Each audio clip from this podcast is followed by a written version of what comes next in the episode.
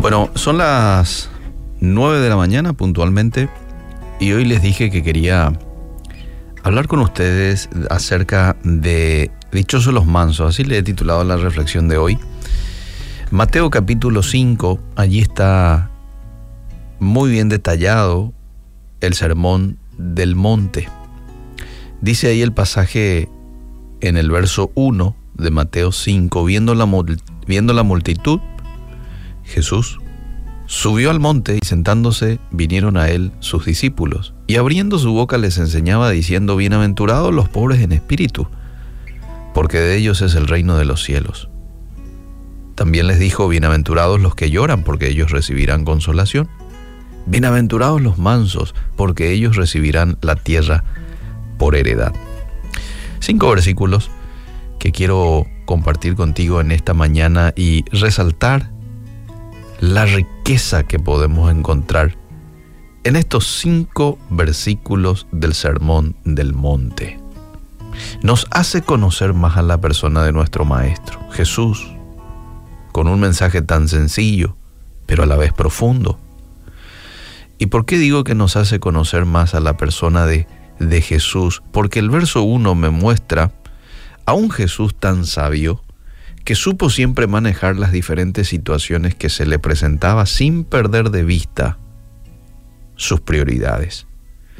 Dice allí el verso 1 que vio a las multitudes y quizás dijo, no es el momento para estar con ellos, es momento para estar con mis discípulos. Y va un poquito más arriba, subió al monte y se sentó con sus discípulos. No sé si alguien de pronto hubiera estado allí y le hubiera dicho, Jesús, ¿por qué corres de la multitud? Te están viniendo porque te quieren escuchar. ¿Por qué te vas más arriba? Y probablemente él le hubiera contestado, porque es tiempo de pasar con ellos en intimidad, en un grupo más reducido, con los discípulos. Eh, hay que decir de que Jesús no corría de la multitud. No, Jesús vino a traer un mensaje a la multitud. Sin embargo, este, este, que nos detalla Mateo 5.1, era el momento de estar con los discípulos. Y no tenía que ser interrumpido por la multitud, porque era un tiempo para ellos de esta intimidad o de esta reunión iba a nacer lo que hoy nosotros leemos, que es el Sermón del Monte. Así que va y se sienta, tal como los rabinos de esa época hacían cuando enseñaban, y les empieza a decir lo que ya vimos en los primeros cinco versículos de Mateo 5. Pero después le dice y les comenta lo que acabo de leer, el versículo 5. Bienaventurados los mansos, porque ellos recibirán la tierra por heredad. ¿Quién es un manso? Antes de contestar esa pregunta, quiero decir, ¿quién o qué no es ser manso? Manso no es ser menso. La palabra menso proviene del latín vulgar mensus y se usa para designar a quien se le ha tomado la medida y puede tomársele el pelo fácilmente. Es el menso. Manso tampoco es una persona a quien le podés arrollar, pisotear, escupir, le podés ofender todas las veces que quieras, total, él es buenito. Eso no es manso. Otra de las cosas que no es manso.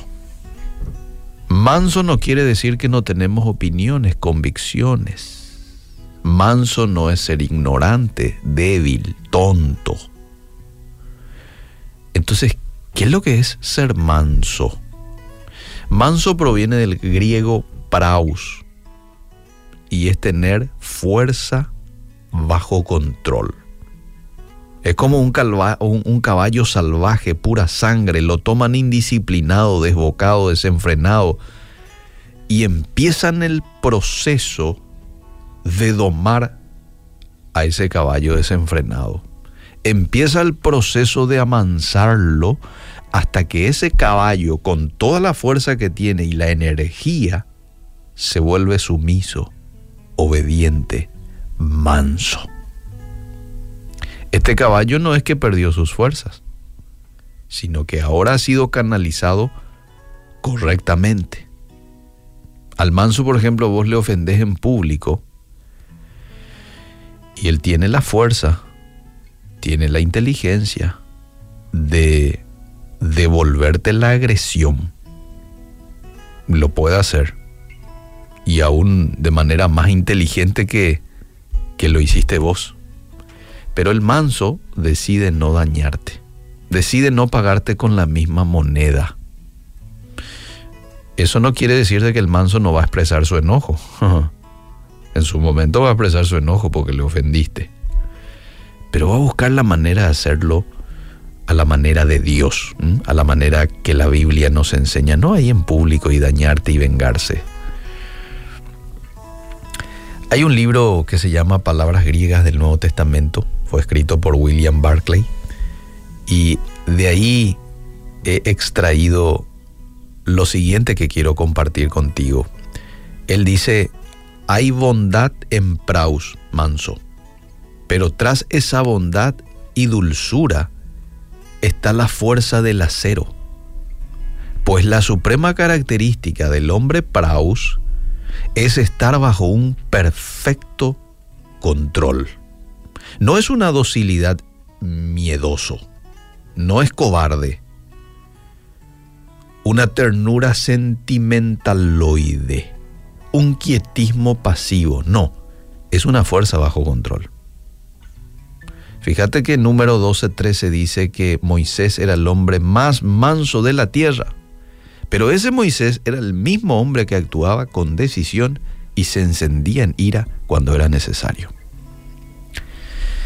Entonces, ser mansos no es otra cosa, amable oyente, y con esto voy terminando, que ser dueño de uno mismo, es tener dominio propio.